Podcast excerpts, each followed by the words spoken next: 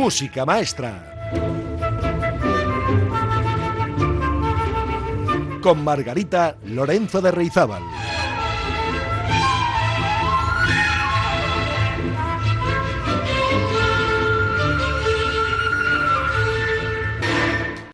Muy buenas amigas y amigos. Con el comienzo del nuevo año han arrancado las celebraciones de las principales efemérides de 2023. Este año, en el ámbito musical, será especialmente rico en el recuerdo a personalidades españolas, con los centenarios de la pianista Alicia de la Rocha, para cuyo homenaje se han unido cerca de 70 instituciones nacionales. También será la efemérides de Victoria de los Ángeles y los 100 años transcurridos desde el fallecimiento de Tomás Breton. Así que este año se cumplen también 50 años de la desaparición de Pau Casals, 5 del fallecimiento de Montserrat Caballé en 2018, que por cierto en octubre este 2023 celebraría su 90 cumpleaños. En el plano internacional destacan los centenarios de Gheorghi Ligeti, de la soprano María Calas, por ejemplo, también sobresale en el 150 aniversario del nacimiento de Caruso, el famoso tenor Max Reger o de Rachmaninov, y también el primer centenario de la muerte de la compositora Dora Pejachevich y el cuarto centenario del nacimiento de los compositores William Bert y Pietro Chesti. Pues vamos a ir por partes, paso a paso y mes a mes. Porque he pensado que les gustaría, que sería una buena idea dedicar cada mes un programa para repasar las efemérides más interesantes de este 2023. Y hoy vamos a empezar con los aniversarios que van a tener lugar o que han tenido lugar en este mes de enero. Un 1 de enero nació el compositor Víctor Ullmann, hace 125 años. Por tanto, 2023 es el 125 aniversario de su nacimiento. Víctor Ullmann nació en Silesia, la actual Polonia, en 1898 y murió en Auschwitz en 1944. Fue crítico y compositor de música clásica. Creció en Viena y allí estudió música con Arnold Schoenberg hasta 1919. En 1920 se trasladó a Praga para convertirse en uno de los asistentes del director de orquesta Alexander Chemlinsky. Y entre 1927 y 28, Ullmann fue nombrado maestro de capilla en el Teatro Municipal de Auschwitz, en la República Checa. ¿Qué pasó?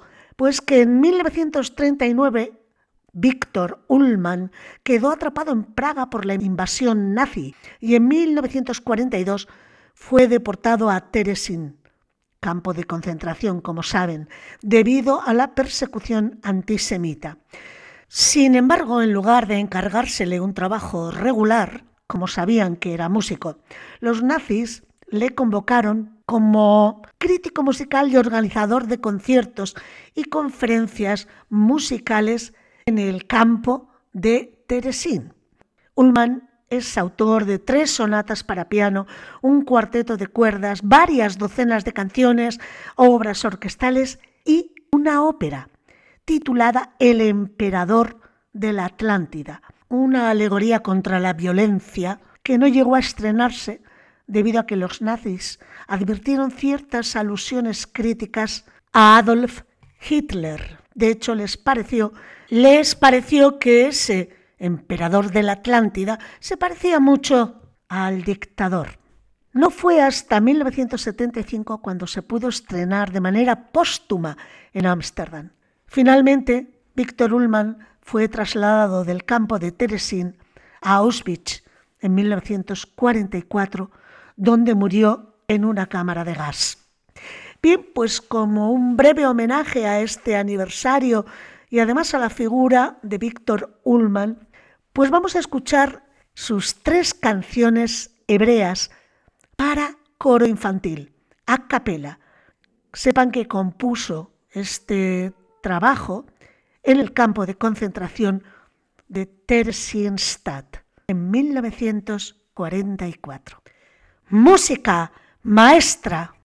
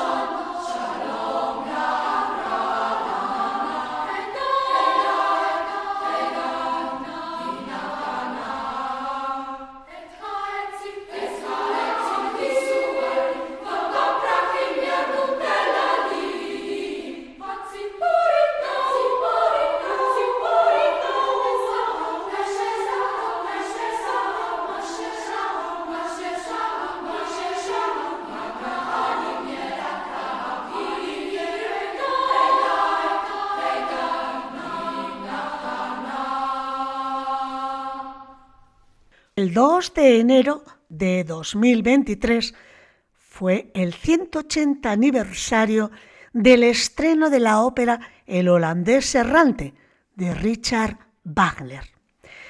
El holandés errante, o El buque fantasma, se titula de ambas maneras, es una ópera romántica en tres actos con música y libreto en alemán de Richard Wagner, inspirado por una obra de Heinrich Heine.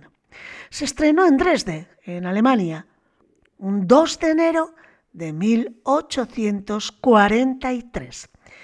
Forma parte de las óperas que se representan en el canon de Bayreuth, junto con El Anillo del Nibelungo, la tetralogía de Wagner.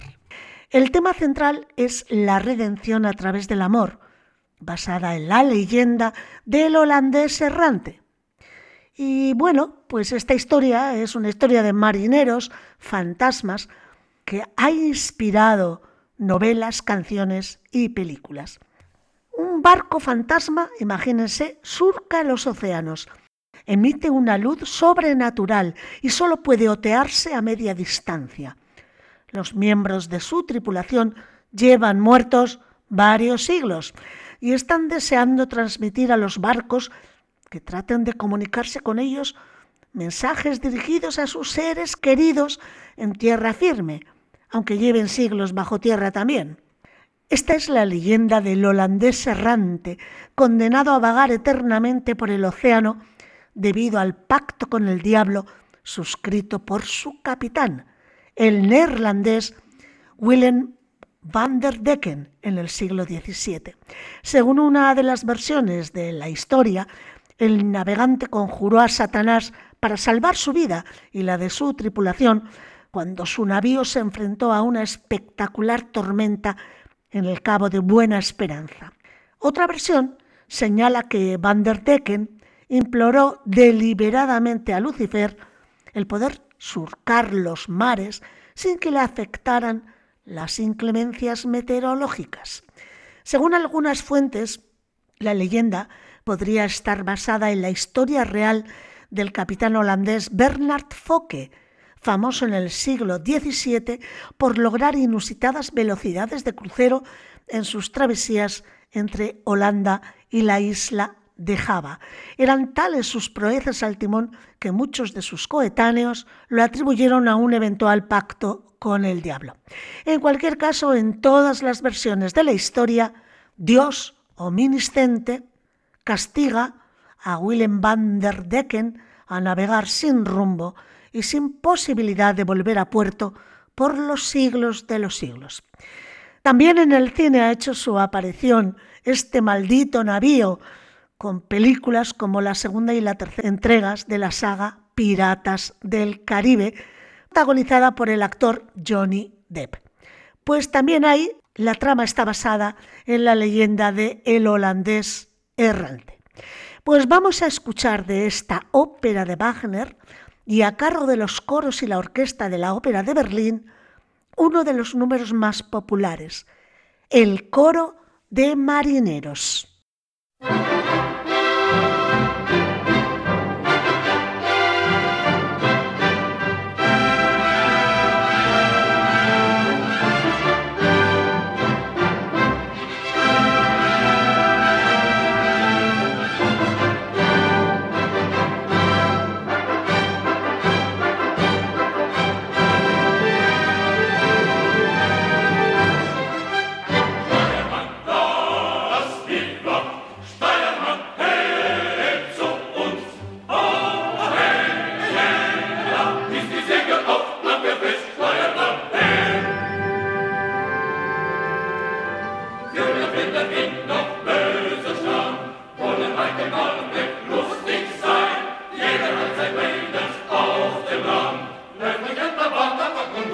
Ate bai, ussa sa hei.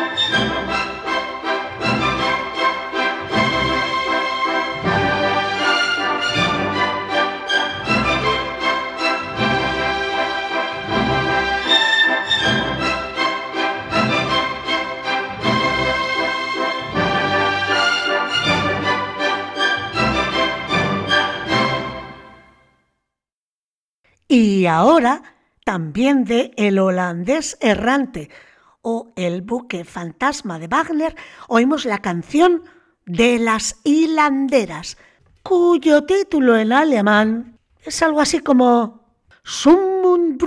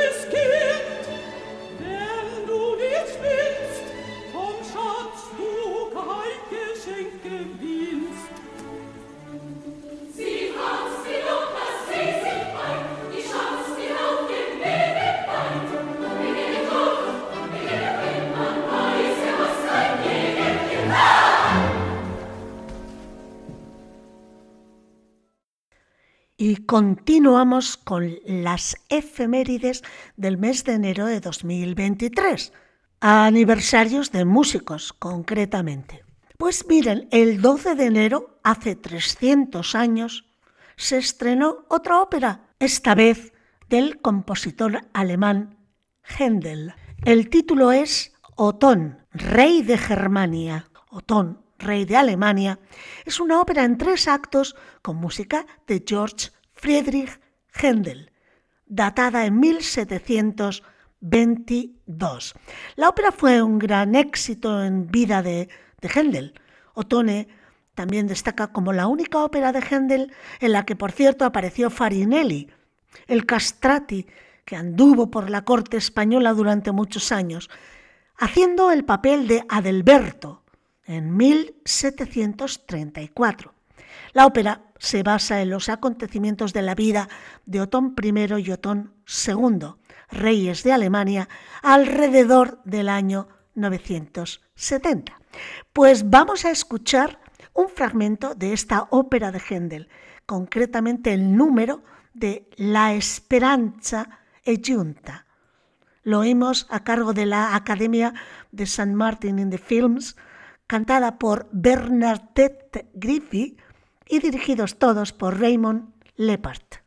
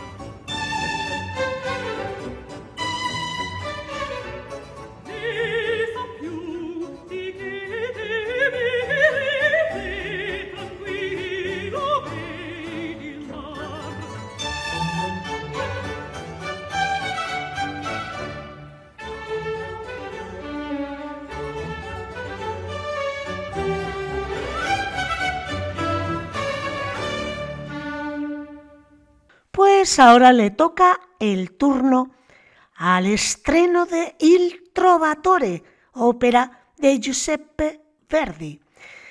Tuvo lugar hace 170 años, 19 de enero. Il Trovatore es una ópera romántica en cuatro actos, con música de Verdi, que como saben nació en Busetto, en Italia, en 1813 y murió en Milán con el cambio de siglo, en 1901. Il Trovatore está basado en el drama homónimo del dramaturgo español Antonio García Gutiérrez. Esta es la segunda ópera del período medio de la producción verdiana, formada por Rigoletto, de 1851, Il Trovatore, de 1853, y La Traviata, también del mismo año, 1853. Las óperas de esta trilogía inician un distanciamiento definitivo respecto de todo lo que suponen las obras del primer romanticismo. Si bien Il Trovatore es la menos evolucionada de las tres que he citado. En el Trovatore, la trama continúa siendo medieval y existe, cómo no, el típico triángulo amoroso entre un tenor y una soprano, entre los que se interpone un barítono rival. Su estreno tuvo lugar en el Teatro Apolo de Roma, un 19 de enero, como les he dicho, de 1853. Por encima de todos los contrasentidos y escenas imposibles de los libretos románticos, permanece la belleza de la música de Verdi, que hace que en más de siglo y medio de existencia de esta obra no haya remitido su popularidad. La obra refleja la nueva orientación del cantista que Verdi había emprendido en esos años y también el realismo centrado en la tremenda figura de la gitana Azucena, una de las grandes protagonistas de la obra. Pues vamos a escuchar el coro di Singari, el coro de gitanos, una pieza musical del acto segundo, escena primera de Il Trovatore, de Giuseppe Verdi, que representa a los gitanos españoles golpeando sus yunques al amanecer. De ahí que en inglés también se, suele llamar el coro del yunque. Los cantantes cantan alabanzas al trabajo duro, al buen vino y a sus gitanas. Escuchemos este coro a cargo de la Orquesta Filarmónica de Berlín, el coro de la Deutsche Oper de Berlín, dirigidos todos ellos por Herbert von Karajan.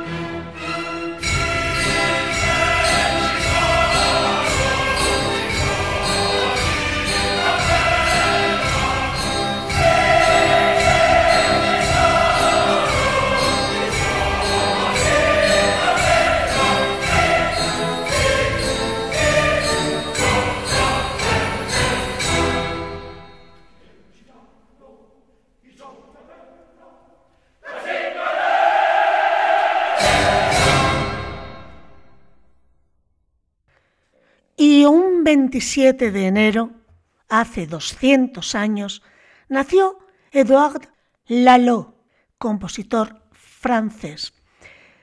Lalo nació en 1923 y murió en 1892. Es autor de la popular Sinfonía Española para violín y orquesta, una obra que cautiva al oyente con su encanto melódico y su gran pasión. Eduardo Lalo fue un importante compositor de música orquestal y de cámara, en un momento en que los músicos franceses estaban dominados por el impulso de componer para el público teatral, ópera. Sin embargo, él se dedicó a la música sinfónica y camerística. Sus trabajos menos conocidos, de ninguna manera menos logrados, incluyen el poderoso concierto para violonchelo en re menor, que vamos a escuchar a continuación, a cargo de Janos Starker al violonchelo y la London Symphony Orchestra. El tercer movimiento, el andante allegro vivace.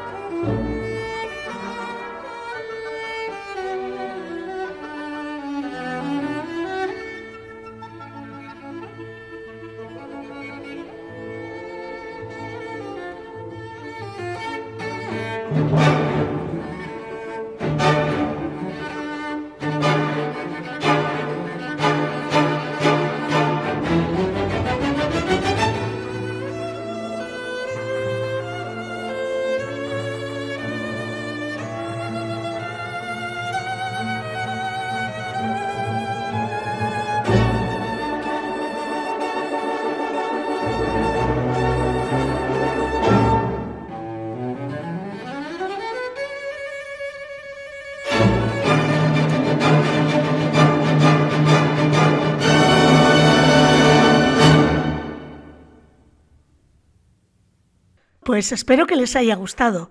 Esta música de Lalo a mí me apasiona.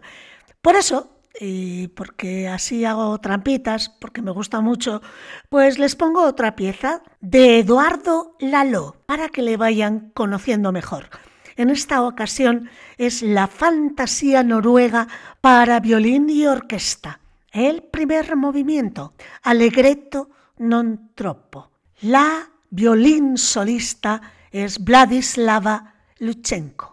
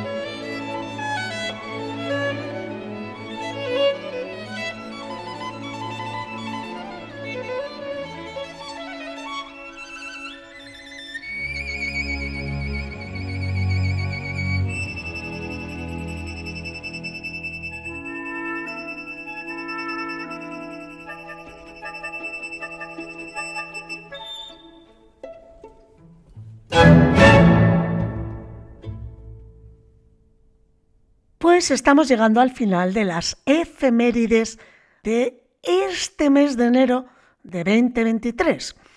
Y justamente el día 28 de enero, es decir, este sábado, Augusta Holmes, compositora, se cumplirán 120 años de su fallecimiento. El 28 de enero de 1903 fallecía la compositora, también francesa, Augusta Holmes. Niña prodigio, actuaba en público con tan solo cinco años, ofreciendo pequeños recitales con algunas obras suyas. Era hija del capitán Dalkeith Holmes, que se instaló en París en 1820. Pues era el año 1862 cuando este capitán permitió a su hija Augusta editar obras suyas, pero eso sí, bajo el seudónimo de Hermann Zenta, o sea, bajo un nombre masculino.